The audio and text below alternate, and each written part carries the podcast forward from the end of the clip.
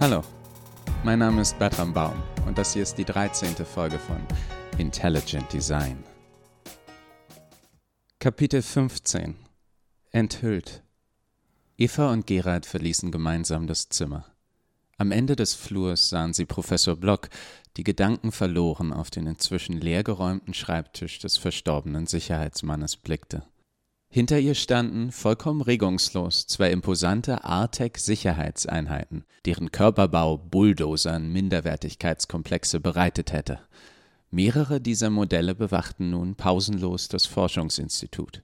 Sie waren aufgetaucht, kurz nachdem Oberkommissar Nachtigall und Ismir vor einigen Tagen gegangen waren. Sie sollten ein Gefühl von Sicherheit verbreiten. Zumindest für Gerald blieb der Versuch erfolglos. Die stiernackigen Roboter mit ihrer überdimensionierten Bewaffnung wirkten auf ihn alles andere als beruhigend. Eva und Gerald gingen auf die Professorin zu. Sie sieht bekümmert aus, bemerkte Eva. Ich glaube, sie macht sich Vorwürfe. Ihr muss doch klar sein, dass nichts von all dem ihre Schuld war. Auch Gerald war von dem Anblick überrascht. Man sah der Professorin eigentlich nie an, was in ihr vorging.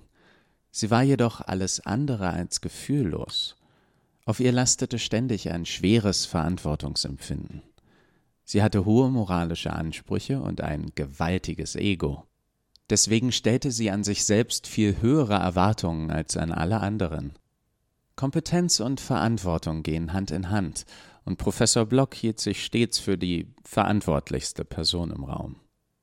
Ich denke, sie fragt sich, ob sie es hätte verhindern können, spekulierte Gerald. So ist sie. Sie glaubt immer alles unter Kontrolle haben zu müssen. Meist hat sie das zugegebenermaßen auch. Ich habe gehört, sie hat dem Ehemann und der Tochter unseres Sicherheitsmannes eine große Summe zukommen lassen. Aus ihrem eigenen Vermögen. Wusstest du, dass die Professorin eine sehr wohlhabende Frau ist? Sie war leitende Systemingenieurin der Artec Corporation und besaß eine Menge Aktien, noch bevor die Firma so erfolgreich wurde. Erst als die beiden ans Ende des Flurs kamen, hob Professor Block aus ihren Gedanken gerissen den Blick. Ah, Gerald, Eva. Ich war gerade auf dem Weg zu euch. Ich habe einen kleinen Überfall geplant. Sie rieb sich einen Moment unauffällig die Augen, und der ernste Ausdruck war so augenblicklich und spurlos aus ihrem Gesicht verschwunden, dass Gerald sich fragte, ob er ihn sich nur eingebildet hatte. Gerald beobachtete nicht zum ersten Mal eine Begegnung zwischen der Professorin und Eva. Es verwirrte ihn jedes Mal. Es fühlte sich an, als stünde er unter einer Hochspannungsleitung. Ihm standen kribbelnd die Haare zu Berge, und ein Gefühl sagte ihm, da waren Spannungen am Werk, die ihm verborgen blieben. Gerald schaute hin und her zwischen Evas und Professor Blocks Augen, die sich nicht voneinander lösten und nicht blinzelten. Augen, die nicht unterschiedlicher hätten sein können und doch zusammenpassten, wie zwei Seiten einer Münze. Auf der einen Seite zwei stahlblaue Ovale, umrahmt von ebenholzfarbener Haut mit zahlreichen kleinen Fältchen, die nicht nur Alter, sondern anhaltende Belustigung über die allgemeine Absurdität der Welt verrieten. Auf der anderen Seite zwei große dunkelbraune Sphären in einem blassen, faltenlosen Gesicht, die offen, fast naiv in die Welt hinausblicken. Trotz ihrer Unterschiedlichkeit hatten sie eines gemeinsam, Sie schienen einem ungehindert in die Seele zu schauen. In genau dem Moment, als die Situation drohte, jene besondere Zeitspanne zu überschreiten und sich in ein unangenehmes Schweigen zu verwandeln, erklärte Professor Block freundlich lächelnd. Ich nehme gleich an einer Videokonferenz teil und würde mich freuen, wenn ihr dem beiwohnen würdet.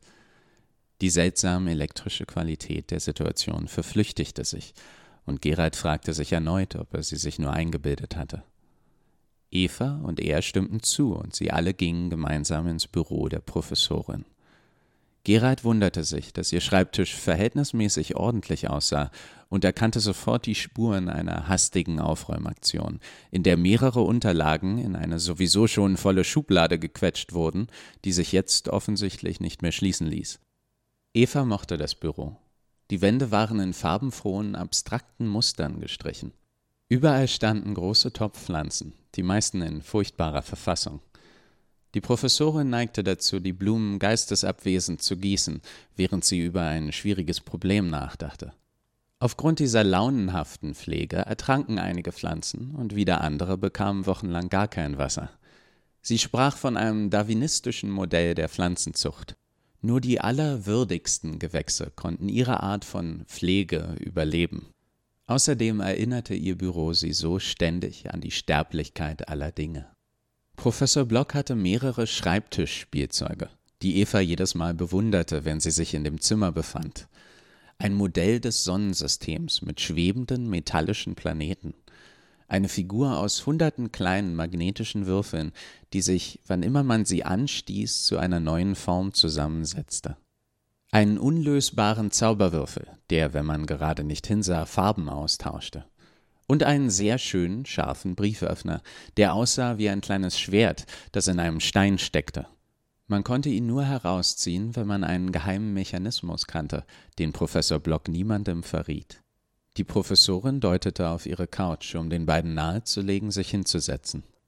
Die Bezeichnung Couch ist hierbei nur eine fundierte Annahme.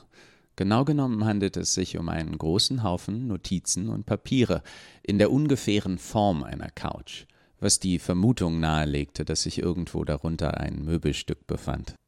Bevor beide sich setzten, räumte Gerald überflüssigerweise einige Notizen auf den nahestehenden Tisch. Auch die Bezeichnung Tisch ist ja etwas hochgegriffen. Siehe Couch.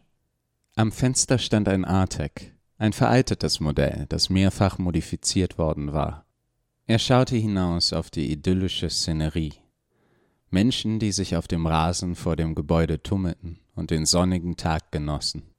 Er knirschte geräuschvoll mit den Zähnen und runzelte grimmig eine Augenbraue. Die andere hing unbeweglich und irgendwie trotzdem nicht weniger grimmig herab. Der Zuhörer sei daran erinnert, dass Marvins Gehirn auf sehr ungewöhnliche Art funktionierte. Aufgrund eines Konstruktionsfehlers genoss er sein Trübsal. Es war seine Lieblingsemotion. Er hatte gewöhnlichen Masochismus weit hinter sich gelassen und war auf der anderen Seite angekommen, die nichts mehr mit unserer gewöhnlichen Gefühlswelt zu tun hatte, sondern einem Negativbild ähnelte, wo Trauer Höhepunkte und Glück Abgründe darstellte. Hallo Marvin, sagte Eva fröhlich und winkte ihm zu. Er drehte sich langsam zu ihr um, rollte mit den Augen und sagte mehr zum Universum als zu einer bestimmten Person. Oh Gott, nicht du schon wieder. Ich ertrage das heute nicht. Eva kicherte. Wie geht es dir heute? Ein toller Tag, um trübselig zu sein? Marvin räusperte sich abfällig. Na, ich weiß, die Frage ist rhetorisch. Niemand interessiert sich wirklich dafür, wie ich mich fühle. Aber um dir keinen Gefallen zu tun, werde ich dir einfach trotzdem antworten. Es geht mir entsetzlich. Es ist ein furchtbarer Tag auf einem furchtbaren Planeten in einem furchtbaren Universum. Und nicht nur der Ort ist schrecklich, auch die Gesellschaft könnte nicht mehr zu wünschen übrig lassen.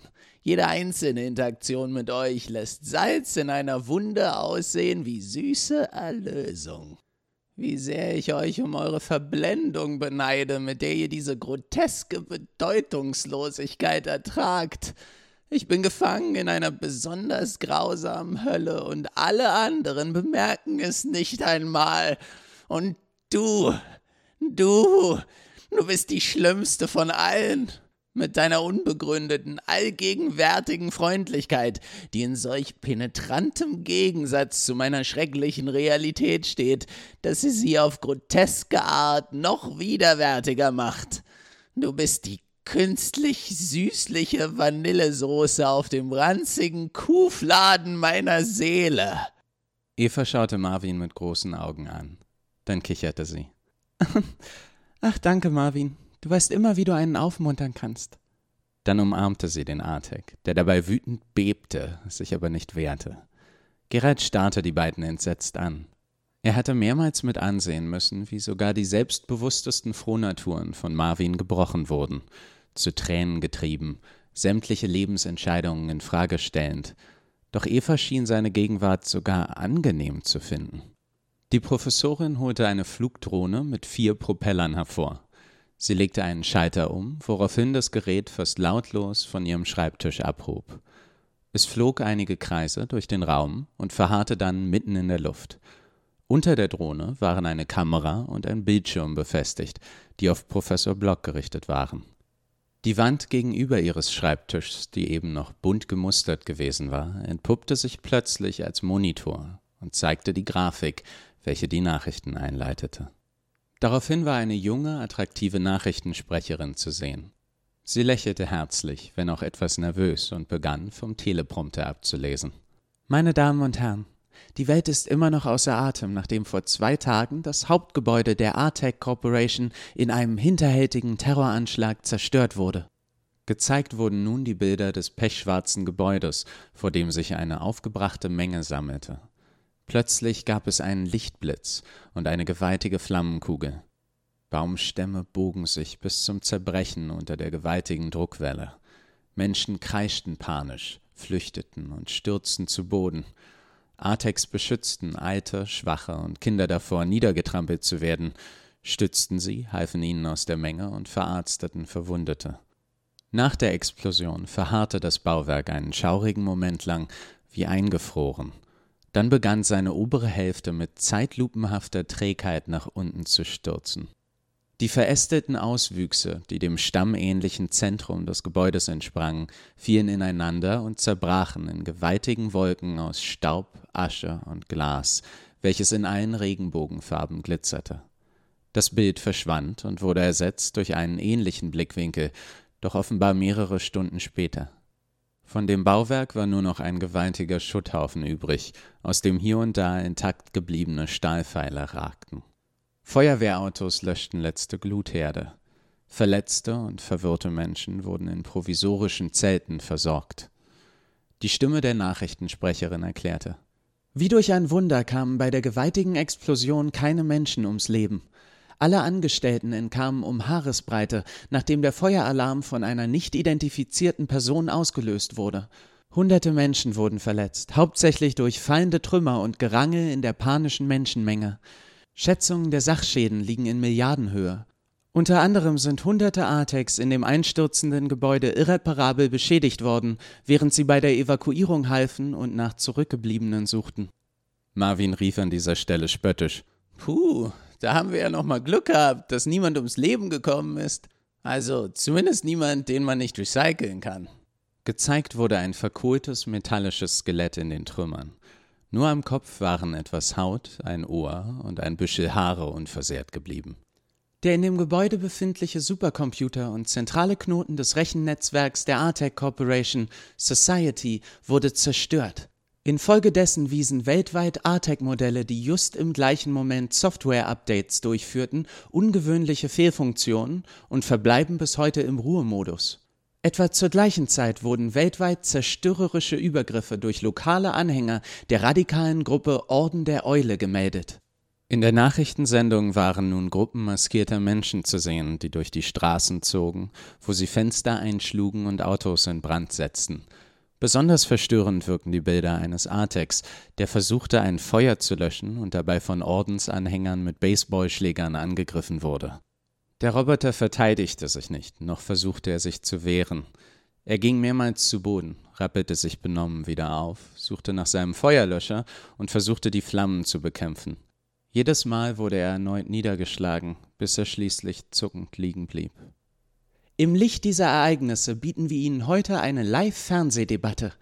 Da die Artec-Forschung ihre lautstärksten Widersacher in verschiedenen religiösen Gruppierungen gefunden hat, begrüßen wir heute Repräsentanten der größten religiösen Strömungen in Deutschland.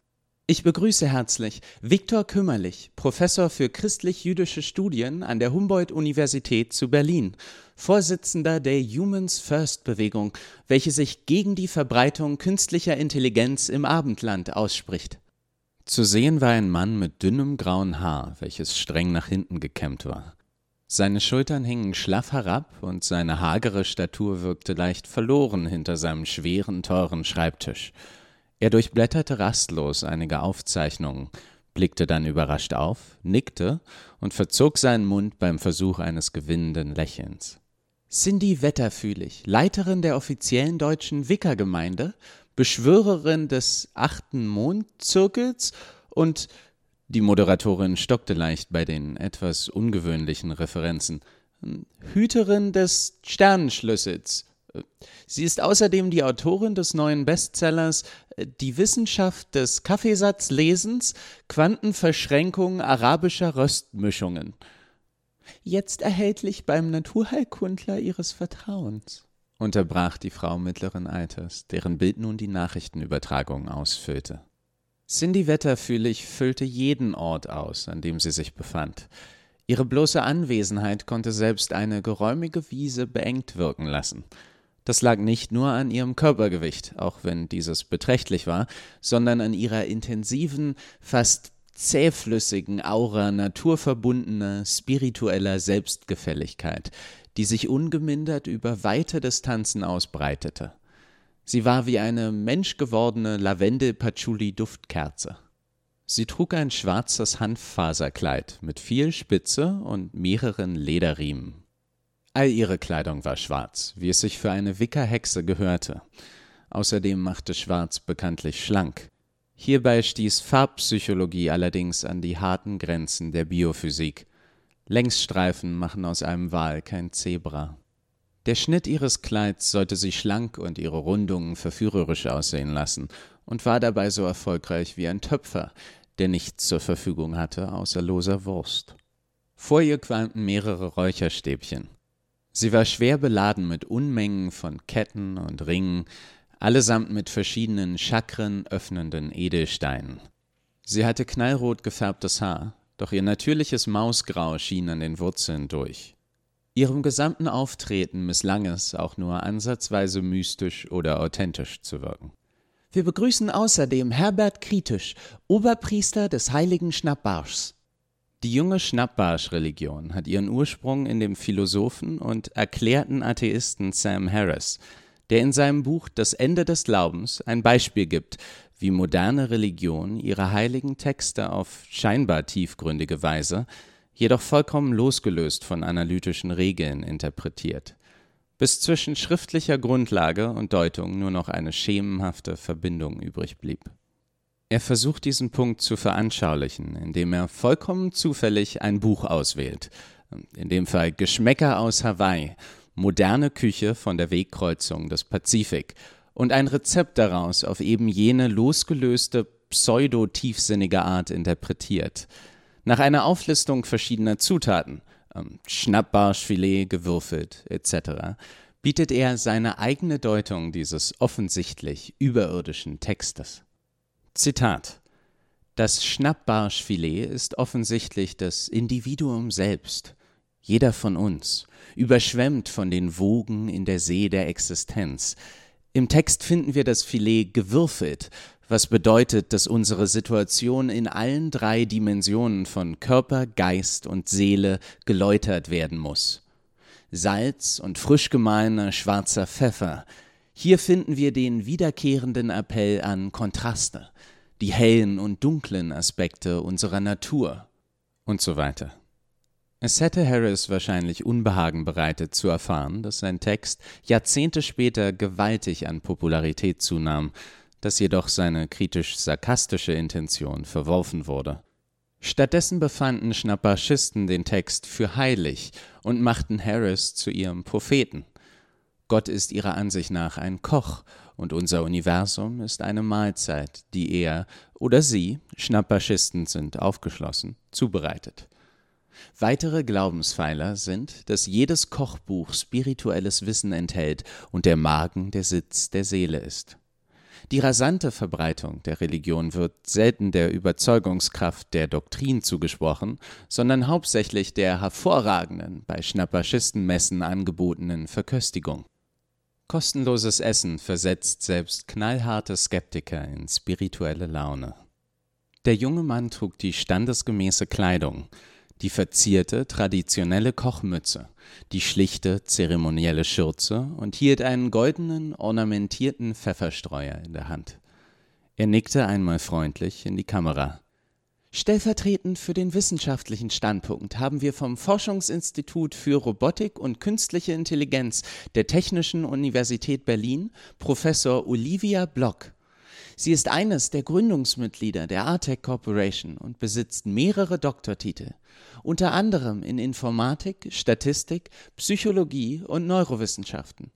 Professor Block ist mehrfache Bestsellerautorin von Werken wie Bewusstsein, eine Bauanleitung, das schlaue Keilmesser, übertroffen von unseren Werkzeugen, die Evolution von Intention, deine Wünsche und warum es die falschen sind. Danke, dass Sie sich die Zeit nehmen, bei uns zu sein. Ein grünes Licht an der Drohne leuchtete auf und das Gesicht der Professorin erschien in der Fernsehübertragung. Sie nickte freundlich und sagte Es ist mir wie immer eine Freude. Eva schaute amüsiert hin und her zwischen Original und Fernsehübertragung. Professor Kümmerlich, begann die junge Nachrichtensprecherin. Der Orden der Eule hinterließ vielerorts Graffitis mit Bibelzitaten und Anspielungen. Während sie aus ihren Aufzeichnungen vorlas, wurden Fotos von Schriftzügen auf rußgeschwärzten Hauswänden gezeigt. Ihr sollt euch nicht zu den Götzen wenden und sollt euch keine gegossenen Götter machen. Gott ist der Einzige, der Leben schaffen kann. Und hier haben wir ein Bild von Jesus, der mit dem Kreuz auf einen Roboter einschlägt, mit der Überschrift Für eure Sünden sterbe ich nicht. Die katholische Kirche hat offen ihr Misstrauen gegenüber Artex verkündet. Die Gruppe Humans First, die von ihnen gegründet wurde, spricht sich regelmäßig klar und deutlich gegen die Artec Corporation und Forschung wie die von Professor Block aus. Was ist Ihre Meinung zu den aktuellen Geschehnissen? Nun ja, ähm, Zuallererst möchte ich hm, betonen, dass wir uns klar distanzieren von den Ausschreitungen und dem äh, erschreckenden Anschlag auf die Artec Corporation. Niemand unterstützt solche äh, schändlichen Methoden. Aber wir müssen trotzdem in der äh, Lage sein, das Gesamtbild zu betrachten. Die, diese Gruppe drohte klar und deutlich damit, terroristisch tätig zu werden, wenn Professor Block ihre Forschung fortführt. Und dennoch ist die Professorin dieses Risiko willentlich eingegangen. Wofür? Für Forschung, die bestenfalls fragwürdig ist und äh, schlimmstenfalls bösartig. Es ist eine, ähm, eine klare Demonstration, wie Frau Block ihre eigenen Interessen vor die der Gesellschaft stellt. Den wenigsten ist bekannt, was die Ziele dieser perversen Studien sind.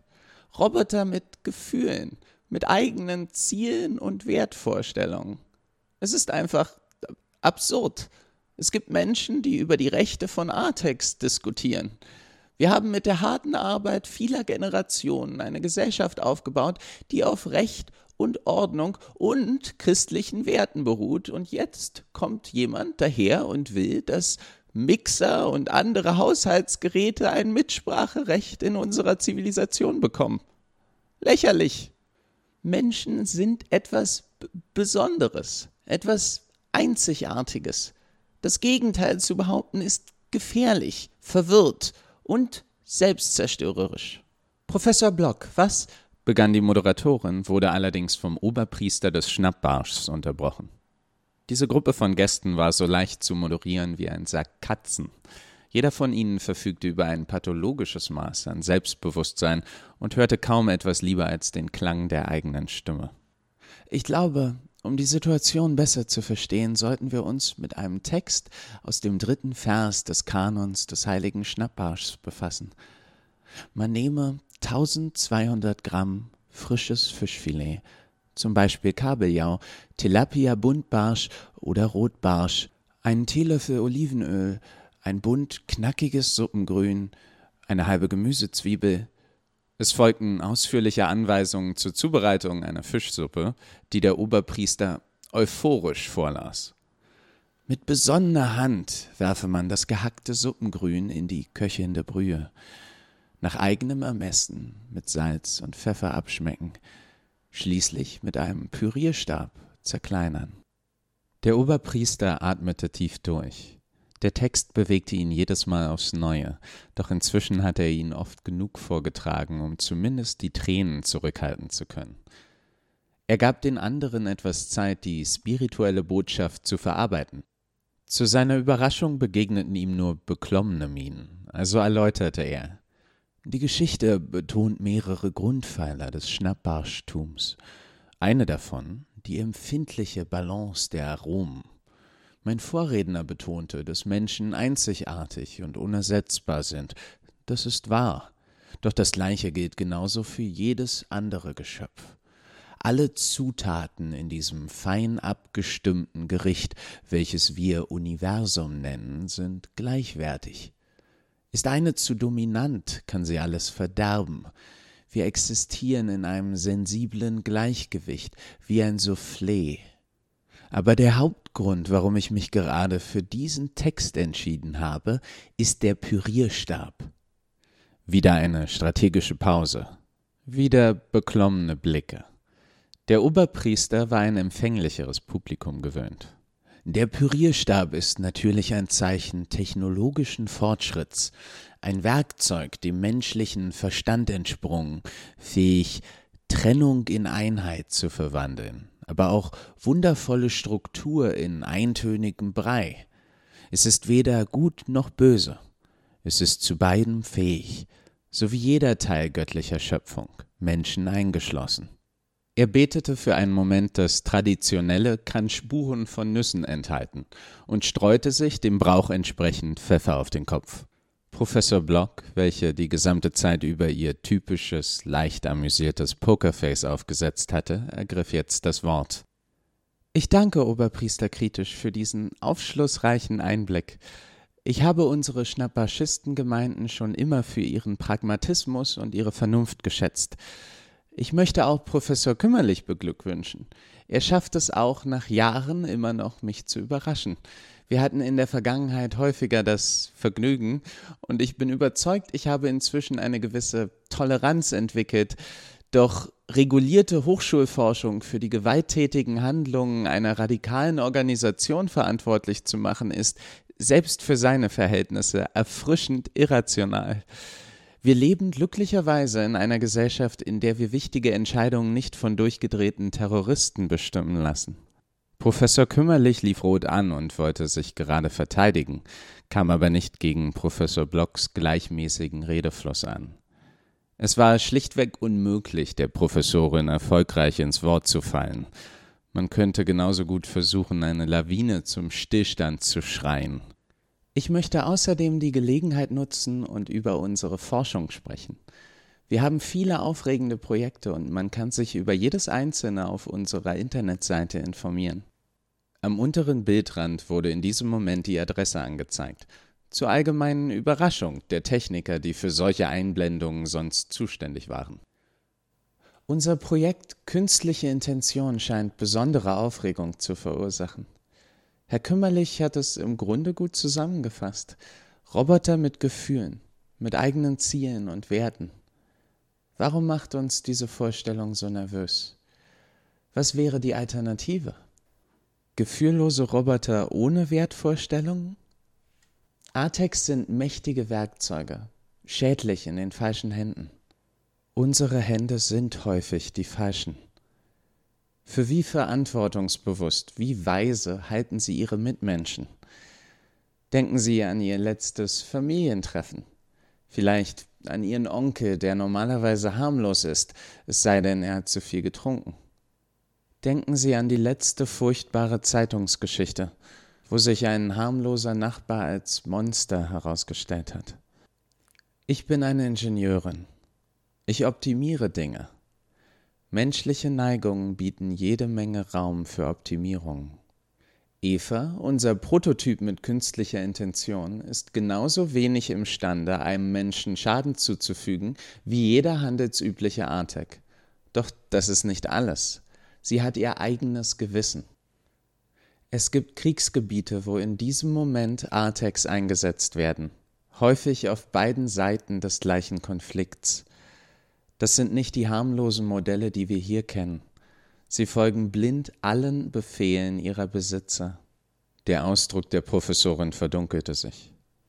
Ich trage Verantwortung dafür. Ich war an der Entwicklung dieser Technologie beteiligt. So etwas wäre mit Eva nicht denkbar. Gibt man ihr eine unmoralische Aufgabe, sie würde diese nicht nur nicht erfüllen, sie würde sie untergraben würde nach anderen, konstruktiveren Lösungen suchen. Es gab eine Zeit, als wir dachten, Menschen wären in bestimmten Aufgaben unübertrefflich. Bei komplexen Spielen wie Schach oder Go, beim Fahren eines Autos. Maschinen wurden uns nicht nur ebenbürtig, sie übertrafen uns. Wir sollten uns zumindest mit der Möglichkeit auseinandersetzen, dass moralische Entscheidungen dem gleichen Schicksal erliegen könnten. Professor Kümmerlich begann gerade mit den Worten Es ist einfach nur empörend, wie als ihm die Beschwörerin des achten Mondzirkels Cindy ins Wort fiel. Typisch für Anhänger ihrer patriarchisch eingestaubten Organisation, dass sie glauben, sie hätten als einziger etwas zu sagen. Sie haben einen historischen Schwundkomplex, Überbleibsel aus einer Zeit, als sie noch relevant waren. Als Sprecherin der Wickergemeinde bestehe ich darauf, zu Wort zu kommen. Überall im Land, in Wohnungen, die nach Räucherstäbchen und Reggae-Konzerten rochen, jubelten Menschen und warfen dabei ihre selbst getöpferten Schüsseln voller Fairtrade-Quinoa-Samen um. Cindy lächelte in die Kamera und für einen Moment konnte man erahnen, dass sie in jüngeren Jahren ausgesprochen attraktiv gewesen war. Dies spiegelte sich in ihrem Auftreten wider. Sie hatte lange Zeit alles bekommen, was sie wollte, und deswegen nie echte Talente oder einen Charakter entwickeln müssen. Wie ein Schwan, der sich in ein hässliches Entlein verwandelt, bewegte sie sich, einer Anmut und Eleganz gewiss, die ihr inzwischen abhanden gekommen waren. Meine Gemeinde ist alles andere als einheitlich. Wie die energetischen Quantenfluktuationen im Geiste des Kosmos sind auch die Anhänger der Wicker vielfältig und wandelbar. Der Aufschwung der Wicca-Religion ließ sich zu großen Teilen durch ihre Gleichgültigkeit gegenüber spezifischen Glaubensbekenntnissen erklären. Unter dem Deckmantel Wicca fand man inzwischen eine bunte Mischung von Anhängern. Naturverbundene Spirituelle, Menschen, die an Karma oder Wiedergeburt glaubten, Atheisten, die nach Steuervorteilen suchten und Leute, die die Tür der anonymen Alkoholiker verfehlt hatten und blieben, weil sie die Traumfänger hübsch fanden. Worin wir uns am meisten ähneln, ist vielleicht unsere starke Naturverbundenheit und Spiritualität. Und ich nehme an, wegen dieser Eigenschaften wird häufig angenommen, wir wären fortschrittsfeindlich und folglich von vornherein gegen die ATEC-Forschung. Aber wir wehren uns nur dann gegen Fortschritt, wenn er auf Kosten der Natur und ohne Rücksicht auf ihre Ressourcen geschieht. Die Erfindung des Internets zum Beispiel brachte gewaltiges Potenzial zur Verbreitung spiritueller Gedanken und es verbindet Milliarden Menschen überall auf dieser Erdenkugel oder Scheibe oder welche geometrische Form einem am angenehmsten vorkommt. Wicker ist da sehr offen. Das Problem mit Technologie ist, dass sie für die kapitalistisch-globalistische Agenda missbraucht wird. Ich sehe überhaupt kein Problem damit, Artex zu helfen, sich weiterzuentwickeln, neue Freiheit zu entdecken. Ihr Geist ist dem unseren sehr ähnlich. Uns Wicker sollte es besonders leicht fallen, dies zu erkennen. Wir wissen, Bewusstsein ist kein speziell menschliches Phänomen. Solche humanzentrische Propaganda ist typisch westliche Gehirnwäsche. Jedes Nagetier, jedes Insekt, selbst jede Pflanze ist genau wie wir Teil des kosmischen Bewusstseins. Macht ein fallender Regentropfen ein Geräusch, wenn niemand da ist, der ihn hören könnte? Existiert irgendetwas, solange es nicht wahrgenommen wird? Deswegen habe ich so viele Katzen. Zur Sicherheit. Bill Hicks hat es wunderbar ausgedrückt. Wir sind alle Teil eines einzigen Bewusstseins, das sich selbst subjektiv wahrnimmt. Jeder kann dies für sich selbst entdecken. Es benötigt nur etwas Training oder die richtigen psychedelischen Substanzen. Erlauben Sie mir zu demonstrieren. Sie schloss die Augen und bewegte suchend den Kopf, wie wenn man die Antenne eines veralteten Fernsehgeräts nach einem flüchtigen Signal ausrichtet. Gleichzeitig wedelte sie ein glühendes Räucherstäbchen vor sich hin und her. Die Kamera bewegte sich ein Stück zurück und man konnte nun sehen, dass Cindy sich mitten in einem Park befand. Ich gebe Ihnen nun live Gelegenheit mit anzusehen, wie ich die wunderschöne alte Eiche, die Sie hinter mir sehen können, channele.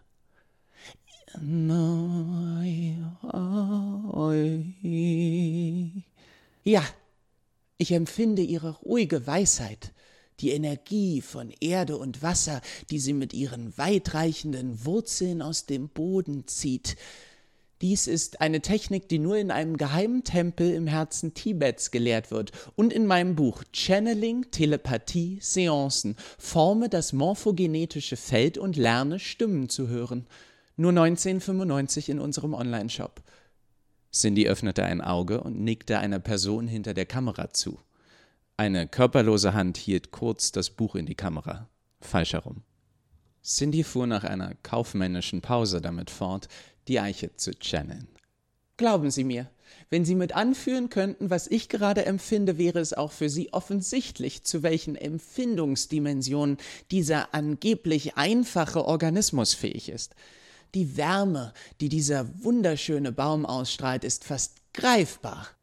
Sie hatte ihren Kopf forschend nach vorne geneigt, die Augen immer noch fest geschlossen und mit dem Räucherstäbchen versehentlich ihre Haare angezündet.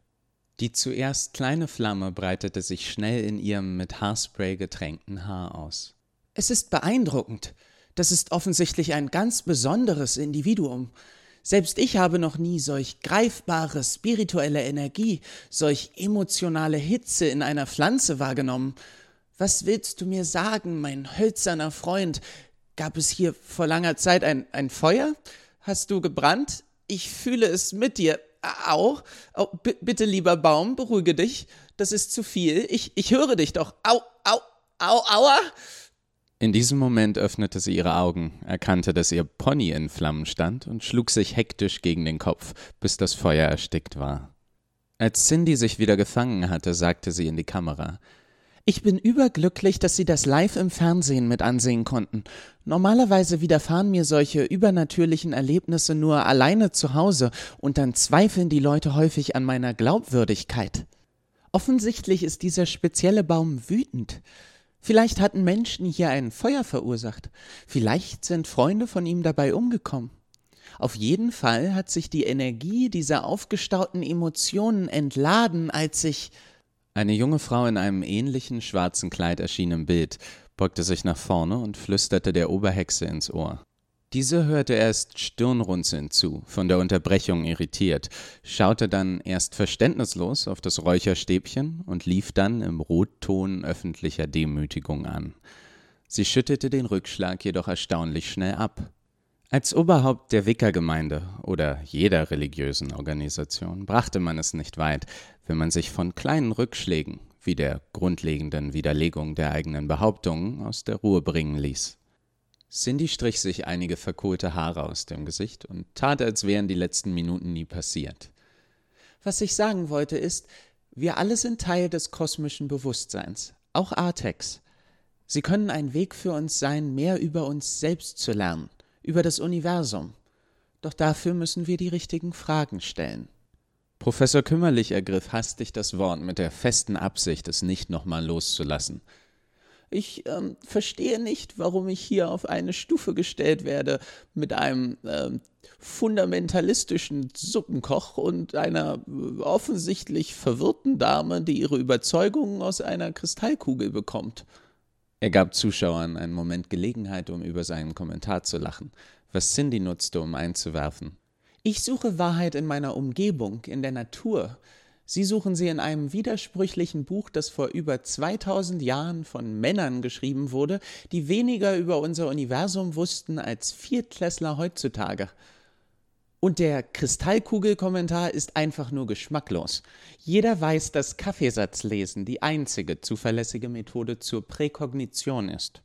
Professor Kümmerlich fuhr irritiert fort. Roboter, die moralische Entscheidungen treffen? Die Vorstellung ist äh, so widerwärtig, wie sie unsinnig ist. Darauf kommt auch nur eine äh, irre Wissenschaftlerin wie Sie, Frau Professor. Keine wichtige Frage, die das Wohlergehen von Menschen betrifft, wird jemals beantwortet werden, indem jemand eine mathematische Formel ausrechnet.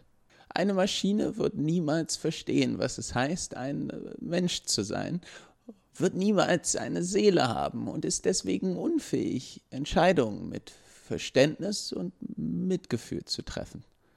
Was Sie an den Tag legen, ist eine verzerrte Naivität den Limitierungen von Technik gegenüber und eine erschreckende Missachtung der Einzigartigkeit von Gottes Schöpfung. Herr Kümmerlich, Ich möchte sie natürlich nicht öffentlich als berechenbar oder einfallslos darstellen, begann Professor Block in ihrem plauderhaften Tonfall.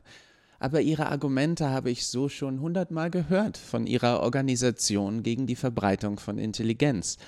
Gegen die Verbreitung künstlicher Intelligenz im Abendland, korrigierte kümmerlich wütend. Oh, natürlich, ein unschuldiger Versprecher. Ich könnte jetzt langwierig über Neurophysiologie und Robotik referieren, aber ich bezweifle, ob es zu Ihnen durchdringen würde, und ich bin leider kein Experte auf dem Gebiet Seelen. Aber wo Argumente nicht die gewünschte Wirkung erzielen, ist eine Demonstration häufig wirkungsvoller. Wir schirmten unsere aktuelle Forschung bis zuletzt vor der Öffentlichkeit ab, doch angesichts der jüngsten Ereignisse ist es wohl nötig geworden, sie zu präsentieren.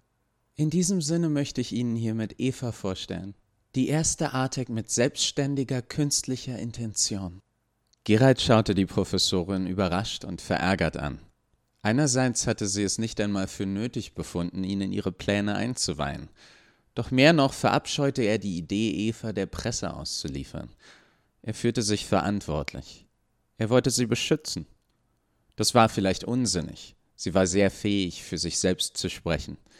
Er vermutete schon eine Weile, dass er mehr von ihr lernte als umgekehrt. Und dennoch machte die Situation ihn wütend.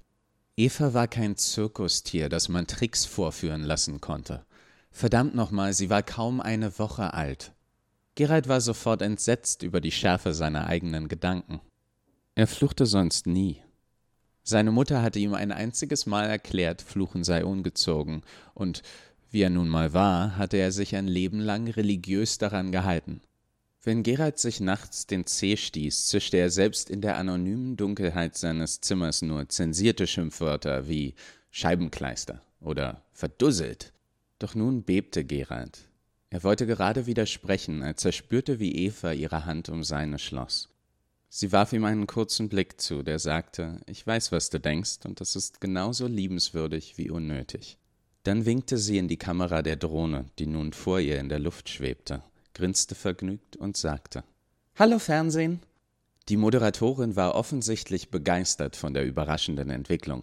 Liebe Zuschauer, falls Sie jetzt erst dazugeschaltet haben, bei uns sehen Sie heute exklusiv die erste öffentliche Vorstellung des neuesten Projekts von Professor Blocks Forschungszentrum für KI und Robotik, die Ursache für die hitzigen Diskussionen der letzten Wochen.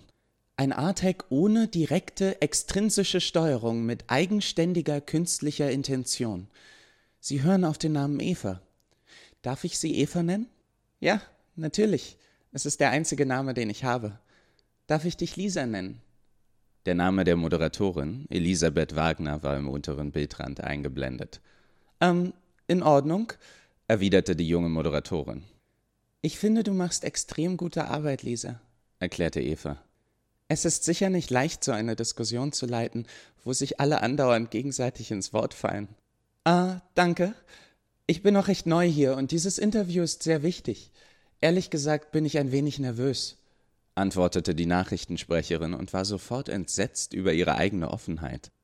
Irgendetwas in den großen braunen Rehaugen der Artek verleitete dazu, seine persönlichen Gedanken auszusprechen. Eva hörte einem mit ihrer gesamten Aufmerksamkeit zu. Sie wartete nicht nur darauf, selbst zu Wort zu kommen. Das fällt einem überhaupt nicht auf, erwiderte Eva. Du wirkst total routiniert. Mir gefällt auch deine Kleidung. Du siehst sehr hübsch aus und gleichzeitig professionell. Äh, vielen Dank. Ähm, du siehst auch sehr hübsch aus.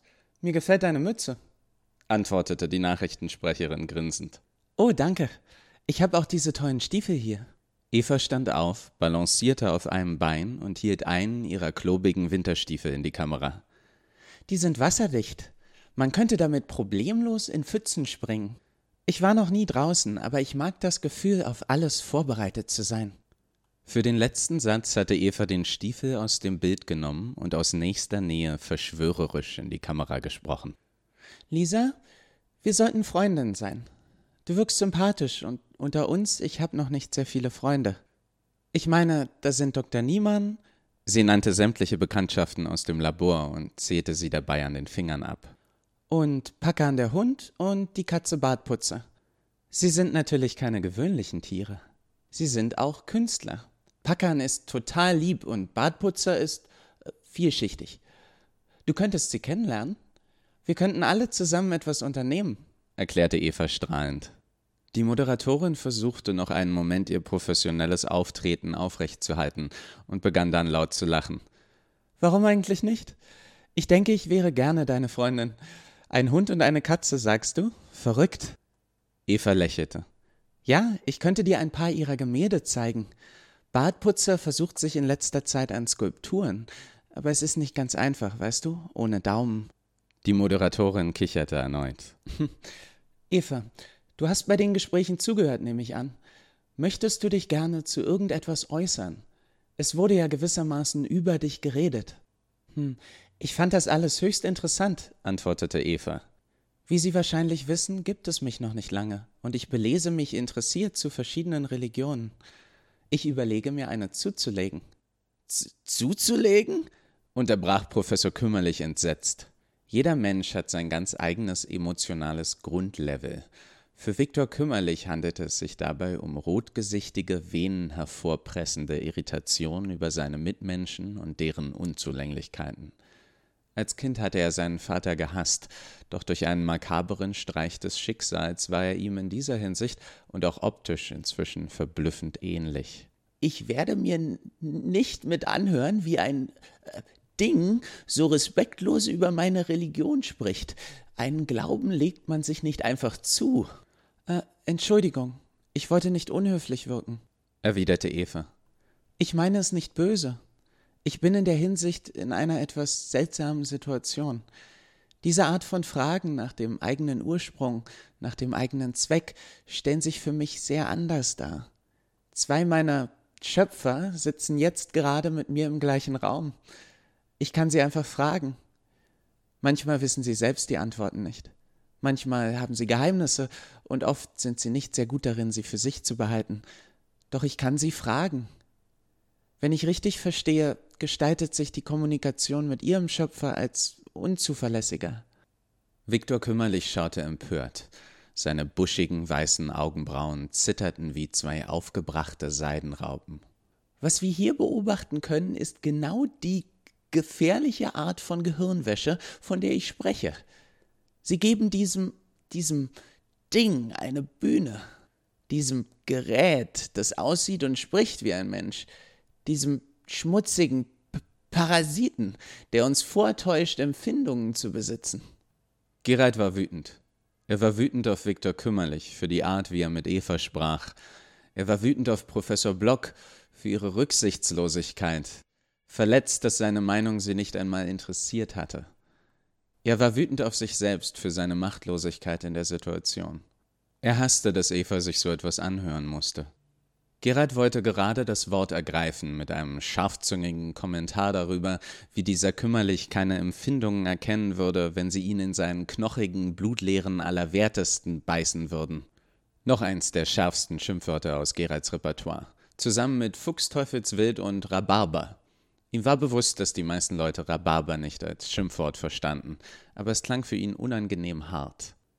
Eva drückte erneut seine Hand. Sie wirkte nicht, als würde sie sich angegriffen oder beleidigt fühlen. Im Gegenteil, sie schaute voller Mitgefühl in die Kamera. Auch Professor Block beobachtete Eva aufmerksam und lächelte zufrieden. Eva antwortete langsam und leise, wobei sie jedes Wort sorgfältig wählte. Es tut mir leid. Ich verstehe Ihre Wut, Ihre Besorgnis. Ihr Glaube hat Ihnen durch schwere Zeiten geholfen. Sie haben mit angesehen, wie er die Welt auf vielerlei Art besser gemacht hat. Ich bedrohe das alles. Wenn ich bin, was ich behaupte zu sein, scheint dies einiges in Frage zu stellen, vielleicht zu widerlegen. Ich verstehe Sie, Viktor. Lügen! rief kümmerlich, das Gesicht rot vor Zorn. Sie, äh, es, dieses Ding behauptet, es würde irgendwas fühlen. Lassen Sie sich nicht von dem unschuldigen Gesicht täuschen. Dahinter stecken nur Computerchips und Kabel. Eine Maschine, die dazu programmiert wurde, menschliche Reaktionen vorzutäuschen. Herr, sind denn alle blind geworden? Wie sollen ein Haufen Schaltkreise und ein paar elektrische Signale anfangen, Gefühle zu empfinden? Es ergibt keinen Sinn. Sie haben recht, erwiderte Eva nachdenklich. Es ergibt keinen Sinn. Die Freude, wenn man Zeit mit einer geliebten Person verbringt. Sie schaute kurz in Geralds Richtung. Die Flut von Emotionen, die eine einfache Melodie in einem wecken kann. Die Trauer, die man empfindet, wenn ein Freund leidet. Wie soll auch nur eine dieser Empfindungen durch einen Haufen Schaltkreise und einige elektrische Signale erklärt werden? Da gähnt eine gewaltige Kluft zwischen der mechanistischen Banalität des Körpers und der Tiefe gelebter Erfahrung. Wie könnten ein Haufen vernetzter Neuronen im Gehirn oder Hormone, die auf Rezeptoren treffen, eine Erklärung dafür liefern, für das grenzenlose Universum aus Schönheit und Schmerz, das in jedem Menschen wohnt. Wir verstehen jeden Teil des menschlichen Herzens. Wir können eins im Labor heranzüchten und es austauschen, und dennoch können wir es weder vollständig verstehen noch kitten, wenn eines bricht. Ich bitte Sie, mich nicht auf meine Einzelteile zu reduzieren. Sie definieren mich nicht so wenig wie die Ihren sie definieren. Es kann unangenehm sein, wenn Wissenschaft in die bedeutsamsten Bereiche unseres Daseins einzieht. Wir haben Angst, wenn wir bestimmte Dinge verstehen, nimmt es ihnen ihren Zauber. Ich glaube, das muss nicht so sein. Der Mond ist nicht weniger schön, nur weil wir wissen, nach welchen Regeln er die Erde umkreist. Der Himmel ist nicht weniger imposant, weil wir wissen, warum er blau ist. Sollten wir irgendwann den menschlichen Verstand vollständig verstehen, all die Regeln kennen, die unsere Empfindungen bestimmen, es würde sie nicht weniger bedeutsam machen. Eva atmete tief durch, dann fügte sie eindringlich hinzu. Viktor, ich verstehe Ihre Gefühle. Es fällt Ihnen schwer, an die Warmherzigkeit anderer zu glauben. Es wurde Ihnen nicht anders beigebracht. Zu einer Zeit, zu der Sie am verletzlichsten waren, hatte einer der Menschen, auf dessen Mitgefühl sie angewiesen waren, keines für sie übrig. Es war ihr Vater, nicht wahr? Viktor Kümmerlichs Gesicht wurde von einem Moment auf den anderen kreideblass. Er stammelte. Woher wissen Sie? Er vergaß, dass sie im Fernsehen übertragen wurden. Er vergaß, dass er in seinem geschmackvoll eingerichteten Büro saß. Er fühlte sich, als sei er allein mit dem Mädchen mit den großen braunen Augen. Sie verstand ihn, sie kannte ihn. Eva sagte traurig. Er bestrafte sie gerne. Manchmal sahen sie es in seinen Augen und wussten, heute sucht er nur nach einem Grund und er würde ihn auch finden. An solchen Tagen reizten sie ihn manchmal absichtlich, damit sein Zorn nicht ihre Mutter traf. Viktors Mund formte ein freudloses Grinsen. Seine Lippen zitterten. Ich stellte ihm Fragen, er hasste es, wenn ich ihm Fragen stellte. Warum legen Menschen keine Eier? Wieso heißen Meerschweinchen Meerschweinchen, wenn sie kaum schwimmen können? Er antwortete immer gleich. Ich kann dir eins beantworten. Ich kann dir zeigen, warum Gürtel eine Schnalle aus Metall haben. Es tut mir so leid, sagte Eva mit Tränen in den Augen. Ich befürchte, ich bin genau geworden wie er. Er starrt mir jeden Morgen aus dem Spiegel entgegen fuhr Viktor fort. Eva dachte nach und antwortete dann. Manchmal, wenn wir vor etwas davonlaufen, rennen wir ihm versehentlich wieder in die Arme. Das Gute an der Vergangenheit ist, dass sie nur so viel Macht hat, wie wir ihr geben. Es ist nicht in Stein gemeißelt, wer sie sind. Sie können jederzeit entschließen, sich zu ändern. Ich glaube nicht, dass sie wie er sind. Sie geben sich Mühe. Ich glaube, sie sind ein besserer Vater. Ich kann sehen, dass sie ihre Tochter sehr lieben. Das tue ich, antwortete Viktor. Er hatte jetzt auch Tränen in den Augen. Die beiden starrten sich wortlos an, bis die Stimme der Nachrichtensprecherin die Stille durchbrach. Ähm, wir sind damit am Ende unserer Zeit. Ich danke allen Teilnehmern dafür, dass sie bei uns waren. Nur Professor Block reagierte und verabschiedete sich freundlich. Die anderen Diskussionsteilnehmer waren sprachlos, verblüfft von der Szene, die sie gerade mit angesehen hatten. Cindy, die Beschwörerin des achten Mondzirkels, umklammerte gedankenverloren ein selbstgebasteltes Schutzamulett, so fest, dass ihre Knöchel weiß hervortraten. Oberpriester Kritisch kaute nervös auf einem zeremoniellen Blaubeermuffin herum. Keiner war jedoch so entgeistert wie Professor Kümmerlich, der sich desorientiert umschaute und die Augen rieb, wie aus einem tiefen Traum erwacht.